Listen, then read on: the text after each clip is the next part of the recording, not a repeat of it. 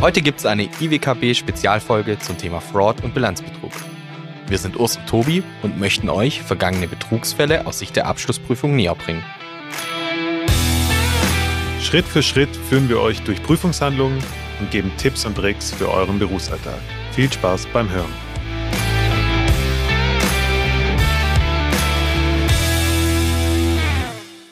Hi Urs. Hi Tobi.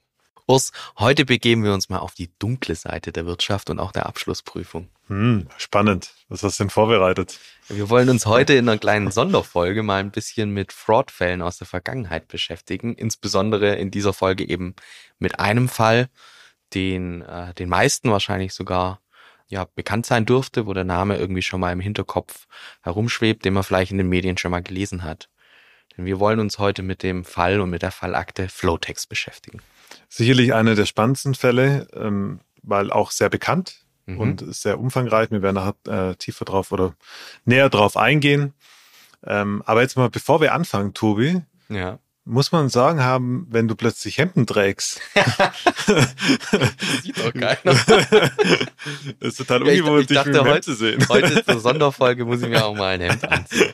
Zur Feier des Tages. Genau. nee, ja, schön. Ja, vielleicht für unsere Zuhörer einfach kurz, wir haben gedacht, neben den regulären Folgen wollen wir uns äh, auch mal mit Sonderthemen ein bisschen beschäftigen.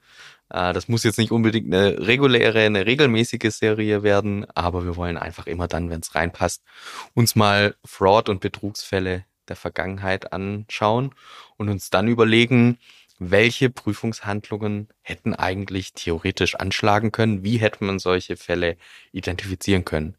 Ich denke, das Ziel soll nicht sein, dass wir am Ende dastehen und behaupten, wir hätten diese Fraud-Fälle auf jeden Fall entdeckt und aufgedeckt. Aber wir wollen einfach ein bisschen das Spannungsfeld auch zeigen, welche Prüfungshandlungen da relevant sein können, aber wo eben auch die Grenzen der Abschlussprüfung und ganz explizit von einzelnen Prüfungshandlungen dann liegen. Das hat Tobi jetzt ganz schön gesagt. Also wir werden euch nicht das äh, Wunderwerkzeug an die Hand geben, dass ihr jeglichen Fraudfall erkennen könnt, aber was wir vorhaben, ist so ein bisschen rauszuarbeiten, warum man gewisse Prüfungshandlungen vielleicht auch durchführt und welche Indikatoren es gibt, die darauf hinweisen könnten, dass es gegebenenfalls ähm, ja, Fraud-Themen gibt in dem Unternehmen. Es ist gar nicht so unüblich tatsächlich. Also es ist jetzt nicht bei jedem Unternehmen so, aber man hört es immer mal wieder.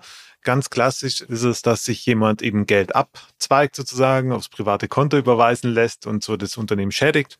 Ganz typisch. Ähm, und ähm, da, deswegen gibt es auch standardisierte Prüfungshandlungen, die man eigentlich durchführen muss im Rahmen des sogenannten Journal Entry Testings.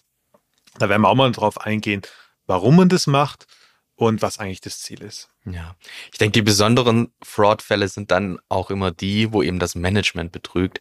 Also nicht einzelne Mitarbeiter, die mal ein bisschen was mitgehen lassen, sondern wo wirklich in der Struktur angelegt ist, dass die, ja, die wirtschaftliche Tätigkeit des Unternehmens eigentlich nur auf Lug und Betrug beruht sozusagen. Ich will jetzt auch gar keinen Generalverdacht streuen und ich will jetzt auch nicht, dass ihr das immer jeden äh, ITler fragt, aber ich habe mal gehört, dass ganz oft die IT-Leiter äh, involviert sind, tatsächlich in die ganzen Dingen. Klar, weil die ganzen Zahlungsfreigaben, Stammdatenänderungen etc., die müssen alle über das System laufen. Ähm, ja, aber wie gesagt, nicht jeder ITler ist ein Betrüger. so, Tobi. Bringst du hier noch in Schwierigkeiten. Ja. so, na, okay. Ich würde sagen, wir starten mal, oder? Ja, wir starten direkt in den Flowtext-Fall mal hinein. Äh, wir wollen euch natürlich am Anfang mal zusammenfassen, was da eigentlich passiert ist, äh, wozu das Ganze geführt hat. Ganz wichtig ist natürlich, wir müssen an vielen Stellen auch einfach ja, vereinfachen ein wenig, damit es verständlich ist und damit wir die Punkte nennen können, ähm, auf die wir eingehen möchten. Trotzdem versuchen wir euch natürlich so umfassend wie möglich den Sachverhalt einmal zusammenzufassen. Also deswegen Flotex, was haben die eigentlich gemacht? Flotex war ein Unternehmen, das sogenannte Horizontalbohrmaschinen handelte, also einkaufte und wieder weiterverkauft hat, reine Handelstätigkeit sozusagen. Und ja, in den frühen 2000ern sorgte dieses Unternehmen für den bis dahin größten Fall von Wirtschaftskriminalität in der Geschichte der Bundesrepublik Deutschland. Was genau hat es da getan, das Unternehmen? Flotex verkaufte nicht existierende Bohrsysteme an eine Leasinggesellschaft und vereinnahmte eben den Kaufpreis äh, für diese ja nicht existenten Bohrsysteme als Umsatzerlöse. Zwischen dieser Leasinggesellschaft, die dann die Bohrsysteme gekauft hat, und einem weiteren Franchise-Partner, also einem weiteren Unternehmen, wurde dann ein Leasingvertrag geschlossen und dieser Franchise-Partner hat die Bohrsysteme gemietet. Wichtig ist, dass der Franchise-Partner ein nahestehendes Unternehmen von Flotex war, was aber so der Öffentlichkeit wohl nicht bekannt war. Sonst fun funktioniert es ja Sonst nicht. funktioniert es überhaupt ja, nicht. Ja, weil es würde ja keiner eine Miete zahlen oder irgendwelche Gebühren für eine Maschine, Ja. die nicht existiert. Und ihr seht auch da schon, der Leasinggesellschaft ist wahrscheinlich gar nicht aufgefallen, dass es diese Bohrsysteme gar nicht gab, weil die eben nur durchgeleitet hat an diesen Franchise-Partner. Ja, und das wird sich auch so ein bisschen ähm, widerspiegeln in den nächsten Fällen, die wir sehen. Schon mal ein kleiner Spoiler. Es ist oft so, dass mehrere Unternehmen oder irgendwelche Organe miteinander zusammenarbeiten müssen, um solche großen Betrugsfälle überhaupt zu Auf ermöglichen. jeden Fall. Und jetzt ist natürlich die spannende Frage, wieso ist es der Leasinggesellschaft nicht aufgefallen, weil zumindest mal irgendwie musste ja Geld bekommen haben für ihre Leasingraten. Und äh, das war natürlich möglich, weil Flowtex sozusagen von oben an den Franchise-Partner dafür gesorgt hat, dass Geld ankam. Und mit diesem Geld wurden dann eben durch den Franchise-Partner die Leasingraten an die Leasinggesellschaft entrichtet. Und das ist auch schon das ganze Problem, weil damit unten immer wieder Geld ankommt, dass Flowtex dann wieder oder dass die, die der Leasingnehmer, der Franchise-Partner hochschießen kann, muss Flowtex immer wieder Geld nach unten geben, muss somit auch neue Bohrsysteme fiktiv verkaufen, um wieder Umsatz zu generieren. Und so entsteht eben der perfekte Kreislauf und ein klassisches Schneeballsystem. Ganz üblich, ähm, wenn man solche ähm, Betrugsfälle anschaut, ähm, dass es eben auf Schneeballsystemen beruhen. Selten sind irgendwelche Diebstähle, das sind dann meistens nicht so hoch, äh, die Schäden. Und deswegen werden sie auch nicht so publik. Aber solche ganz großen Themen sind eigentlich immer Schneeballsysteme. Das heißt, man muss weiter fiktive Sachen verkaufen, damit man weiter Umsätze und damit äh, Zahlungseingänge generiert, die man wiederum hinten wieder draufpacken kann oder wieder auszahlen kann. Und, und wichtig ist auch zu verstehen, am Anfang oder einige Bohrsysteme wurden verkauft. Also es gab tatsächlich Bohrsysteme, die sowohl bei Flowtex äh, irgendwie im Vorratsvermögen geführt wurden. Also wurden wohl auch mal äh, Bohrsysteme verkauft und dann weiterverliest. Ähm, also am Anfang muss das vielleicht nicht mal ein Betrugssystem gewesen sein, man weiß es nicht. Aber es wurde eben dann irgendwann zum Schneeballsystem und es kamen immer mehr fiktive Bohrsysteme in Umlauf, in Anführungszeichen. Weißt du eigentlich, was das für Bohrmaschinen waren? Horizontalbohrmaschinen. Sehr gut. Aber was, was macht man mit denen, weißt du Man das? bohrt horizontal. ja, richtig. da hast du vollkommen recht, Tobi. Und die Schönheit an diesen Maschinen war, und jetzt spricht der Einäugige unter den Blinden. Mhm. Ähm, nee, das Schöne an diesen Maschinen ist quasi, dass wenn man Leitung verlegen will, dass man die Straßen nicht mehr aufreißen muss oder die oder die ganzen Gehwege, sondern Okay. man kann dann horizontal unter der Straße durchbohren und die Kabel Mhm. verlegen. Das war der ganze, das war so eine neue Entwicklung. Ich glaube, die kam auch aus den USA. ja. Und das sollte so dieser Anhaltsbringer werden für das ganze Thema. Ähm, aber tatsächlich, man, man merkt ja schon an der Art der Maschine, dass man da nicht so wahnsinnig viel brauchen kann, jetzt mal auf eine Gesamtrepublik Deutschland betrachtet, sondern dass es halt nur eine gewisse Anzahl gibt. Und zwar für die Unternehmen, die auch wirklich solche Tätigkeiten durchführen, weil, ich sag mal, der Privatmann, der braucht keine Horizontalbaumaschine. Aber es klingt trotzdem nach einem, äh, nach einem, nach einer Maschine, die man brauchen kann und für diesen Markt gibt und die jetzt nicht offensichtlich von Anfang an als Betrugsfall irgendwie zu identifizieren ist oder auch kein Geschäftsmodell, das jetzt so hochkomplex erscheint, dass man es gar nicht versteht und äh, ja, äh, Ja. von dem her scheint es jetzt ein üblicher, übliches Geschäftsmodell erstmal gewesen zu sein. Ja, das ist immer so der Trade-off. Es darf nicht zu komplex sein, um Mhm. ähm, da nicht äh, zu auffällig zu werden und es darf aber auch nicht zu einfach sein. Ja. Und, und so hat man dann auch gesehen, von außen wirkte eben durch diesen Betrug das Unternehmen relativ florierend und expandierend. Und äh, ich glaube, das ist auch immer so eine Sache, dass von außen dann viele auch eine tolle Geschichte sehen. Es geht gut voran, es ist eine Wachstumsgeschichte, eine Erfolgsgeschichte. Und es wollen ja dann auch viele von außen vielleicht auch so ein bisschen einfach glauben. Äh, Gerade wenn es auch um, ich sag mal, kapitalmarktorientierte Unternehmen vielleicht geht. Ja. Ja, und dann ist es eben irgendwann aufgeflogen. Wie ist es aufgeflogen? Es war mal wieder ein Whistleblower. Also es war ein Insider. Äh, das Unternehmen wollte eine Anleihe platzieren, wenn ich das äh, richtig im Hinterkopf habe. Und der Whistleblower hat sich dann an die entsprechenden äh, Stellen gemeldet und hat gesagt, hey, das System ist ein Schneeballsystem, bevor es da jetzt zu ja, groß, größeren Schaden noch am Kapitalmarkt kommt. Ähm, hat er sich eben gemeldet und so ist der Sachverhalt aufgedeckt worden. Wichtig ist auch, der Abschlussprüfer hat den Betrug bis dahin nicht aufdecken können und hatte die Abschlüsse eben uneingeschränkt testiert in den Vorjahren. Also könnte man erstmal sagen, er war nicht fähig, diesen Betrug und diesen Fraud aufzudecken. finanziell gesehen oder strafrechtlich gesehen wurden dann insgesamt am Ende vier Haupttäter zu Freiheitsstrafen und insgesamt 58 Jahren verurteilt. Es ging sogar so weit, dass aufgrund von verschiedenen Geschichten noch Landesminister äh, ihr Amt verloren. Und der, ja, der Schaden, der am Ende ermittelt wurde, waren 4,9 Milliarden D-Mark damals noch. Ähm, das ist aus heutiger Sicht mit anderen äh, Betrugsfällen wahrscheinlich sogar eher eine kleine Summe, wenn man es bedenkt. Aber ja, für damals war es, wie schon erwähnt, der größte Fall von Wirtschaftskriminalität in der Geschichte der Bundesrepublik Deutschland. Ja, und ähm, für alle, die sich dafür wirklich interessieren, es gab eine tolle Dokumentation auf der ARD, und zwar mit dem Titel Big Money. Wir gucken mal, ob wir sie noch finden, dann packen mhm. wir sie in die Show Notes rein. Wirklich ganz toll, schön erzählt, ähm, auch den ganzen Sachverhalt nochmal dargestellt. Und dann auch eben den, den Verursacher interviewt und der dann irgendwann mal meinte, ja, es war dann so, dass er quasi dieses Schneeballsystem am Laufen las lassen musste, weil alle es erwartet haben, dass er weiterhin Erfolg hat. Und dass der Druck wohl so gestiegen ist, auch von den Banken und von der ganzen Politik, dass er gesagt hat, er kam eigentlich gar nicht mehr raus. Schwache Argumentation im Nachhinein, klar.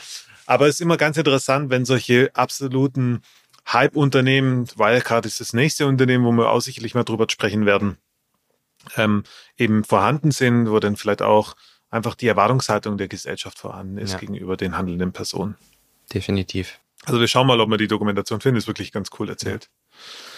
Okay, so, das war der Sachverhalt. Also auf gut Deutsch, Flowtex verkauft fiktive Horizontalbohrmaschinen, jetzt wissen wir auch, was es ist, an eine Leasinggesellschaft, die die aber gar nicht so wirklich sieht und die werden direkt an den Dritten weitergeschleust, die wiederum verbunden sind mit Flowtex. Einen vermeintlichen so, Dritten, genau. So genau, vermeintlichen Dritten und somit ist das Schneeballsystem perfekt, weil Flowtex dann entsprechend Druck ausübt, die Zahlungen geleistet werden, aber immer neue Maschinen verkauft werden müssen, damit eben dieses ganze System auch liquide genug bleibt. So, und jetzt kommen wir in den Teil, der sicherlich spannend ist, und zwar aus Abschlussprüfersicht. Ihr merkt schon, es ist ziemlich komplex, weil es ist nicht so, dass jemand jetzt irgendwie eine, eine Bohrmaschine geklaut hat, ja, also die fehlt dann plötzlich auf dem Hof. Das wäre noch relativ einfach festzustellen. Ähm, sondern da arbeiten jetzt mehrere Parteien miteinander, um eben so ein Schneeballsystem zu implementieren. Und da haben wir uns jetzt mal ein paar Prüfungshandlungen rausgesucht im Rahmen der Jahresabschlussprüfung und auch in der zeitlichen Abfolge, ähm, wo man gegebenenfalls schon die ersten Indikatoren hätte feststellen können, dass hier irgendwas komisch aussieht. Und ich würde sagen, wir beginnen mal mit dem Understand the Business Teil. Was ist Understand the Business? Ihr wisst, Risikoidentifizierung, Beurteilung ähm, im Rahmen der Vorprüfung in aller Regel bei großen Unternehmen, dass man sich eben anschaut, wie ist das rechtliche, wirtschaftliche Umfeld des Unternehmens, wie ist die Geschäftstätigkeit, wie sind die Geschäftsprozesse etc. Und gerade bei diesem Umfeld hätte man vielleicht auch feststellen können, dass wenn in ganz Europa nur 400 Stück von diesen Horizontalbohrmaschinen benötigt werden, das war mal so eine Markteinschätzung, eine Marktstudie, weshalb hat denn Flowtex über 3000 Anlagen bilanziert? Im Vorratsvermögen. Also das ist schon, da merkt man schon eine gewisse, Diskrepanz. Wir werden auch nachher darauf zu sprechen kommen. Dann wurde das Ausland mit einbezogen. Ja, also die Maschinen wurden dann auch fiktiv ins Ausland verkauft. Nichtsdestotrotz ist die Diskrepanz sehr hoch und da hätte man schon mal drüber nachfragen. Und jetzt fragt, jetzt fragt euch mal vielleicht für eure Mandate, die ihr so habt, wo könntet ihr das eigentlich einschätzen? Habt, habt ihr wirklich so Know-how über den Markt, dass ihr das äh, Potenzial des Marktes kennt oder wie, wie sieht das eigentlich aus? Also das ist mit Sicherheit was, was man bei anderen Mandaten sich einfach auch mal angucken kann. Wie ist eigentlich die Marktsituation? Welche Konkurrenz ist eigentlich da? Welche Potenziale sind da? Ist das eigentlich ein Markt, der noch sich komplett im Wachstum befindet, wo noch viel Potenzial aufgedeckt werden kann? Oder ist es eigentlich ein Markt, der ausgewachsen ist, wo es ja vielleicht mal irgendwie zu Umverteilungen zwischen einzelnen Anbietern kommt? Ähm, also da, das ist, sind Fragestellen, wo man sich einfach auch ein bisschen Zeit nehmen kann vor Beginn einer Prüfung und sich damit mal ein bisschen beschäftigen kann und das auch dokumentieren kann auf jeden Fall im Rahmen seiner Prüfungshandlungen. Und auch sollte, wenn man sollte, irgendwelche ja. Bedenken hat, dass oder auch so, um das Unternehmen besser zu verstehen, sollte man sich definitiv Marktstudien mal angucken. Es gibt auch wunderbare Studien von irgendwelchen äh, Verbänden, die in dieser speziellen Industrie unterwegs sind, sei es der Maschinenbau, sei es Papierherstellung oder was weiß ich was. Ähm, da kann man schon mal reinschauen, da kriegt man auch eine Einschätzung, auch Mengen- und Preisentwicklungen, kann es mal so ein bisschen abgleichen, um da auch schon mal sehr schöne Fragen direkt zu Beginn der Abschlussprüfung ja. stellen zu können. Zum Beispiel auch bei Prozessgesprächen. Definitiv. So wie wir in den in einigen Folgen ja jetzt auch schon äh, darüber gesprochen haben. Genau.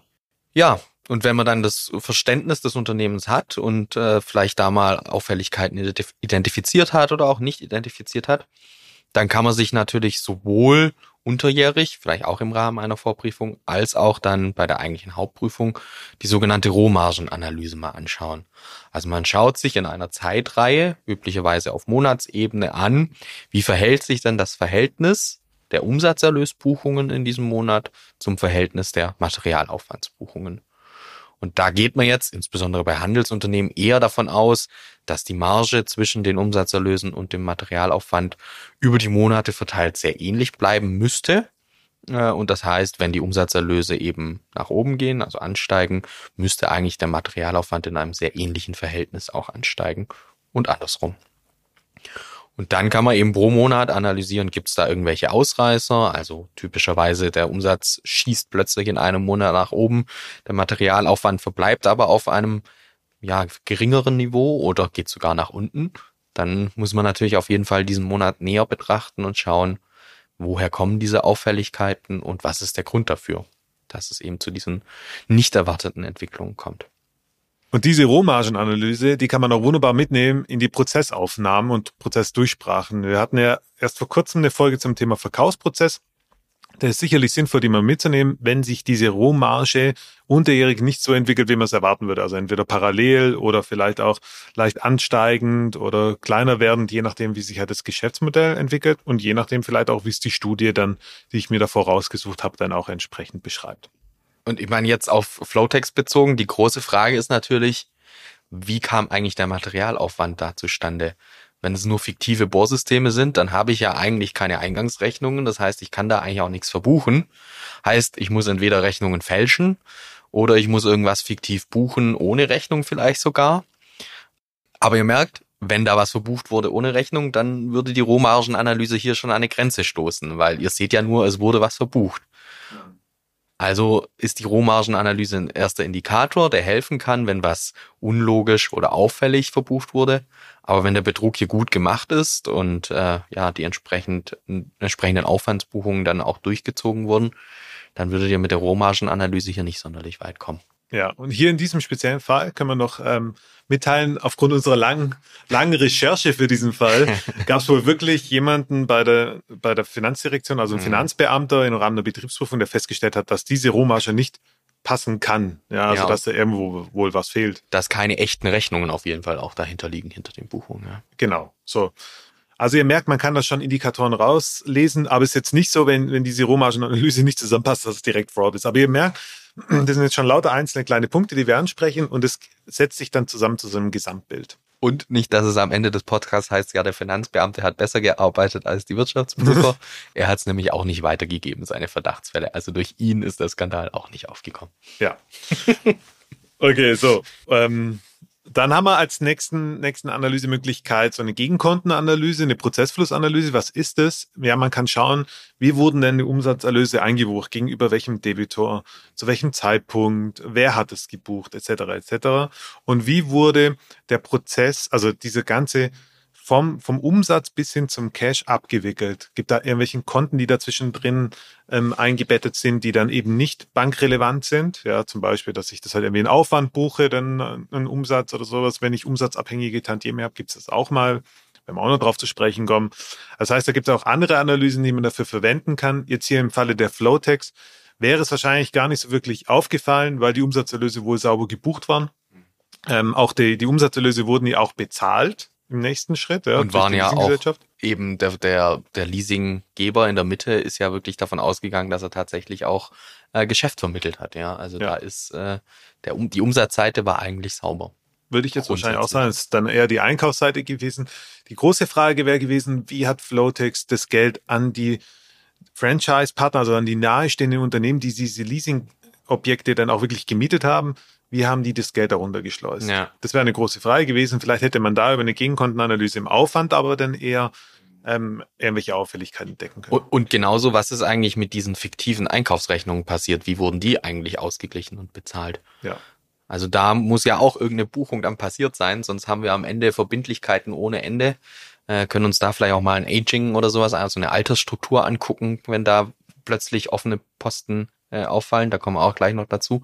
Aber diese Gegenkonten können da wirklich weiterhelfen, indem ihr euch zu Beginn der Prüfung, vielleicht auch schon vor der Prozessaufnahme mal anschaut, Gibt es da irgendwelche Buchungsarten, irgendwelche Belegarten oder ähnliches, ähm, die einfach sehr auffällig und anders als in den Vorjahren gebucht wurden, zum Beispiel? Und wie es der Tobi jetzt so richtig schön erzählt, erinnere ich mich gerade an eine gemeinsame Situation zurück, Tobi, in unsere ersten Jahren, äh, als wir von unserem Partner darauf hingewiesen wurde, dass analytische Prüfungshandlungen nur mit einer Erwartungshaltung auch zur Prüfungssicherheit führen. Das ist richtig. Und das ist ein Satz, den muss man sich wirklich merken und das ist hier wunderbar äh, zutreffen, weil wenn ich keine Erwartungshaltung habe, das heißt, wenn ich keine wenn ich mir davor keine Gedanken gemacht habe, dann bringen mir diese Gegenkontenanalyse nämlich 0,0 oder sonstige auch Rohmargenanalyse 0,0, weil ich dann immer beschreibe, wie sich diese Kurvendarstellungen entwickelt haben. Aber ich kann ja gar nicht sagen, ob es so ist, wie ich das erwartet habe oder ob es nicht irgendwie auffällig ist, weil eine Auffälligkeit ergibt sich ja nur dann, wenn es abweicht von meiner Erwartungshaltung. Und jetzt fragt ihr vielleicht, wie kann ich diese Erwartungshaltung überhaupt bilden? Das haben uns damals auch gefragt. Mit großen Augen haben wir uns angeschaut, im Kopf gekratzt. Ja. Aber da können ja auch die, jetzt, wenn ihr in der Vorprüfung seid, die Prozessgespräche dazu dienen, dass ihr eben die Erwartungshaltung euch dann in der Hauptprüfung auch bilden könnt. Und da müsst ihr natürlich aufpassen, dass dann eure Erwartungshaltung nicht das ist, was euch der Mandant erzählt und ihr glaubt sofort. Aber ihr seht ja dann, welche Belegflüsse es gibt, welche Buchungsmuster es gibt. Und dann müsst ihr eben fragen, was ist das? Und wenn es dann plausibel und logisch ist, dann kann das eure Erwartungshaltung werden für die Hauptprüfung. Und dann könnt ihr da auch Prüfungssicherheit gewinnen. Ja. Ah, schön. Äh, die alten Geschichten kommen immer wieder hoch. Äh, ja, neben den Analysen gibt es natürlich auch das, was der Tobi jetzt gerade schon so ein bisschen an, angeschnitten hatte, das Thema Auffälligkeiten in den Debitoren, Kreditoren, also in den Kunden, in den Lieferanten. Gibt es irgendwelche nicht bezahlten Rechnungen? Gibt es extreme Schwankungen bei der Zusammensetzung der Debitoren und Kreditoren? Das heißt, gibt es neue, die plötzlich extrem hohe Volumina ausweisen? Oder ja, gibt es keine Beständigkeit, weil so ein beständiges Geschäftsmodell würde ja auch dafür sorgen, dass man beständige Lieferanten und Kunden hat. Ähm, das ist ganz wichtig, dass man sich das mal anschaut. Gibt es irgendwelche Länder, die auffällig sind? Also macht das Unternehmen sehr viel Geschäft mit mit dem Nahen Osten und das ist alles so ein bisschen ähm, dubios oder mit irgendwelchen anderen Ländern, die auf dem Korruptionsindex relativ weit oben sind. Ja, und dann noch gibt's irgendwelche ungewöhnlichen Zahlungs- oder Lieferung, äh, Lieferbedingungen. Das heißt, haben Debitoren oder Kreditoren gesonderte Zahlungsbedingungen, also extrem lange Laufzeiten, irgendwelche Skonti, die sonst nicht üblich sind. Das sind alles so Parameter, die man sich anschauen kann. Da helfen wirklich Datenanalysen und da sind Datenanalysen für die jeweiligen Stammdaten sehr, sehr, sehr interessant. Datenanalysen helfen da nicht nur, ohne Datenanalysen bekommt man das gar nicht hin, weil man gar keinen Überblick äh, ja, sich faktisch. beschaffen kann. Ja, aber wenn du irgendwie 2000 Lieferanten hast, das kannst du ja faktisch nicht ähm, dann entsprechend überprüfen. Total spannend, auch in dem Zuge ähm, die Kontoverbindungen von Lieferanten. Ja, also ändern sich die Kontenverbindungen ständig. Äh, achtet da mal ein bisschen drauf. Und vor allem wird's geändert und danach wieder zurückgeändert. Das ist dann auch immer sehr auffällig und da sollte man ein bisschen genauer hinschauen. So, dann haben wir eigentlich so ein bisschen die Prüfungshandlungen durch, die man sich auch schon im Rahmen einer Vorprüfung und einer Prozessaufnahme insbesondere auch angucken kann, um eine erste Erwartungshaltung sich zu bilden. Und dann haben wir natürlich zum Jahresende das große Thema der Vorratsinventur. Und das ist wahrscheinlich auch die große Frage, die euch so ein bisschen über den Köpfen schwebt. Wieso bitte ist es dem Prüfer nicht aufgefallen, dass da keine Bohrmaschinen bei der Vorratsinventur vorhanden sind? Das sind doch bestimmt Riesensysteme. Das muss man doch sehen, ob die da sind oder nicht. Was ist denn da das Problem? Und auch da ist natürlich das Thema, dass einfach kriminelle Energie auch dahinter gesteckt ist in dem ganzen äh, Sachverhalt. Es war nämlich so, dass der Abschlussprüfer natürlich eine Vorratsinventur durchgeführt hat, äh, sich auch äh, die Bohrsysteme hat zeigen lassen. Aber ähm, ja, wenn er sich dann einzelne Stichproben rausgesucht hat, kam vom Mandanten, vom Unternehmen die Antwort, ah, die Bohrmaschine steht aktuell an einem anderen Standort weiter weg oder ist gerade in der Wartung, können wir heute nicht zeigen, aber können wir uns morgen anschauen. Und dann wurde eben über Nacht äh, die eine Bohrmaschine, die an Tag eins angeschaut wurde, an einen anderen Platz gefahren. Es wurde die Kennungsnummer auf der Maschine durch den Mandanten über Nacht ausgetauscht. Und der Prüfer hat quasi an Tag zwei exakt die gleiche Bohrmaschine nochmal gesehen, hat sie aber für eine andere gehalten und den Haken an seine Stichprobe gemacht. Also vielleicht kann man dem ich unterstelle jetzt mal Prüfungsassistenten äh, mit noch äh, vielleicht auch ein wenig weniger Berufserfahrung oder vielleicht auch mit viel Berufserfahrung im ersten Moment vielleicht nicht mal so den riesen Vorwurf machen. Er hat eine Bohrmaschine gesehen, da war eine andere Plakettennummer dran. Also von dem her hat er eigentlich seinen Job grundsätzlich mal gemacht, oder Urs? Grundsätzlich schon, ähm, aber es gilt natürlich immer noch die kritische Grundhaltung. Mhm. Sehr jetzt gut. hat der Tobi mich jetzt gerade angeschaut und hat gemerkt, dass ich mir gerade was einfallen lassen habe oder dass mir gerade was eingefallen ist. Deswegen hat er mich jetzt aufgerufen in der Schule. Nee, also die kritische Grundhaltung ist wichtig. Man, ja, man muss halt einfach drauf achten und man darf sich das dann auch nicht alles vorschreiben lassen vom Mandanten, sondern man soll halt auch gucken, wenn er sagt, nee, die ist jetzt gerade noch in der Wartung oder die ist bei dem und dem und dem, dann kann man auch mal gerade zur heutigen Zeit mit, mit irgendwelchen Remote-Inventuraufnahmen, die ja seit Corona dann auch ein bisschen mehr üblich sind, auch mal einfach mal sich das zeigen lassen, ja, von einem Dritten. Jetzt muss man natürlich aufpassen, dass er nicht in dieses Schneeballsystem involviert ist. Wobei, wenn der fiktive hat, dann kann er auch nichts zeigen. Also achtet da ein bisschen drauf. Und ähm, das ist sicherlich sinnvoll, da die kritische Grundhaltung zu bewahren. Und woran ich jetzt gerade gedacht habe, ist, ich hatte mal einen Trainer, in meinen Assistentenjahren, ein externer, der kam und hat uns ein bisschen zum Thema Vorratsinventur auf, äh, aufgeschlaut. Übrigens, haben wir auch schon gemacht in der mhm. allerersten Folge, sehr empfehlenswert. Nochmal reinhören, ja. Da waren wir noch ein bisschen nervöser, Tobi, bei der Aufnahme. ähm, der meinte dann, der war jetzt auch mal bei einer Inventur gewesen und dann hat, war er eine Raucher und dann stand da einer, der war total gestresst und dann hat er gefragt, warum er denn so gestresst sei. Beim, ähm, und dann meinte der, ja, wissen Sie, wir mussten jetzt das komplette Lager gestern Nacht zusammenpacken und über Nacht hierher fahren und hier alles neu aufbauen. Ich bin völlig fertig und bin total müde. So. Und äh, das war natürlich dann die rote Ampel, die bei dem anging. Und das, daran habe ich jetzt gerade denken müssen, das ist total spannend. Also man sieht, das ist gar nicht, also es ist jetzt nicht üblich, ja, aber es ist nicht so unwahrscheinlich, dass es nicht auftreten kann. Ja, überlegt euch vielleicht auch mal, wenn ihr schon Inventurbeobachtungen gemacht habt, wie oft habt ihr eine Stichprobe ausgewählt und dann heißt es plötzlich, ah, die, ah, der eine Artikel, der liegt jetzt im Außenlager da und da. Müssen wir da jetzt wirklich hinfahren? Äh, Nehmen wir doch bitte eine andere Stichprobe, so nach dem Motto. Und ja, ich weiß, das ist dann oft so ein bisschen unangenehm, da auch zu sagen, nein, ich will da hinfahren. Aber das sind ja genau die Anzeichen. Es ist im Grunde nichts anderes als Ort. Das Bohrsystem ist gerade in Wartung. Das können wir uns leider nicht angucken. Ja. Doch, ihr habt es ausgewählt als Stichprobe. Ihr wollt und müsst es euch anschauen. Ja, und lasst euch da nicht abwimmeln. Ganz ja. wichtig. Also die Vorratsinventur ist wirklich eine sehr, sehr, sehr, sehr wichtige Prüfungshandlung. Ähm, ich persönlich liebe sie auch. Ich mache sie selber ja. gerne. Wir haben jetzt gerade äh, gestern die neue Planung gemacht für die Inventurbeobachtung. Ich musste den Ursti aus den Händen reißen. Der wollte alle machen. Genau, ich wollte sie alle bei mir bunkern sozusagen. Nein, Spaß beiseite. Aber ich mache das immer noch gerne und ich gehe sehr gerne zu den Mandanten. Und und das ist wirklich der, das die Quintessenz aus der Geschichte von meinem Trainer. Redet mit den Leuten, ja, und redet ja. nicht nur mit euren direkten Ansprechpartnern, sondern mit allen, die da rumlaufen. Das ist auch total interessant, das zu erfahren. Und man nimmt wirklich mit, wie das Unternehmen funktioniert. Mm, definitiv. Ja. Okay, so. Und die Vorratsinventur ist sicherlich ein ganz großes Thema. Und das nächste große Thema ist das Thema nahestehende Personen. Im Englischen Related Parties gibt es eigene Prüfungsstandards dazu. Immer ein großes Thema, wenn sowas auftritt. Achtet darauf insbesondere Namen, die auffällig sind, irgendwelche Organigramme, irgendwelche Unternehmen, die nahestehen sein könnten. Also alles, was so ein bisschen komisch aussieht, klingt, ähm, sprecht mal mit eurem Manager und äh, weist mal darauf hin. Man kann auch mal im Internet suchen. Da gibt's ja ganz coole äh, Tools inzwischen, North Data zum Beispiel. Das zeigt ja schon so Verbindungen an über Unternehmen, Personen. Ähm, da gibt's viele Möglichkeiten, da auch mal eine kleine Recherche zu tätigen. Aber das ist natürlich auch eine sehr offene Flanke, weil auch da, wenn jemand wirklich betrügen will, dann kriegt ihr nur sehr, sehr schwer raus, dass hinter dem eigentlichen Unternehmen, in diesem Fall Flowtex und dem Franchise-Nehmer ganz am Ende eine Verbindung steht. Ja, also da kann man natürlich genug Konstellationen äh, fahren, wo ihr als Prüfer wahrscheinlich niemals rausfinden werdet, dass es ein verbundenes Unternehmen oder eine nahestehende Person ist. Verbundenes Unternehmen werdet ihr hoffentlich noch rauskriegen, würdet ihr wahrscheinlich noch rauskriegen, aber eine nahestehende Person.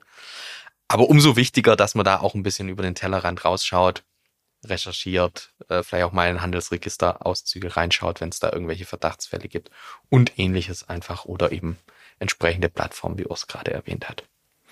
Und wichtig, bevor wir jetzt ähm, gleich zum, zum Ende kommen, das ist nicht, wenn ich das einmal durchgeführt habe, dann damit erledigt alles, mhm. was wir jetzt gesagt haben. Klar, die Vorratsinventur ist durch, keine Frage, Haken dran, aber alle anderen Themen, also das, die Erkenntnisse aus den Geschäftsprozessen, aus den Verständnissen, die Rohmargenanalyse, die muss man sich immer wieder vor Augen führen im Rahmen der Jahresabschlussprüfung über den kompletten Zeitraum. Das mache ich nicht einmal, mache einen Haken dran und bin fertig, sondern es ist wirklich ein iterativer Prozess.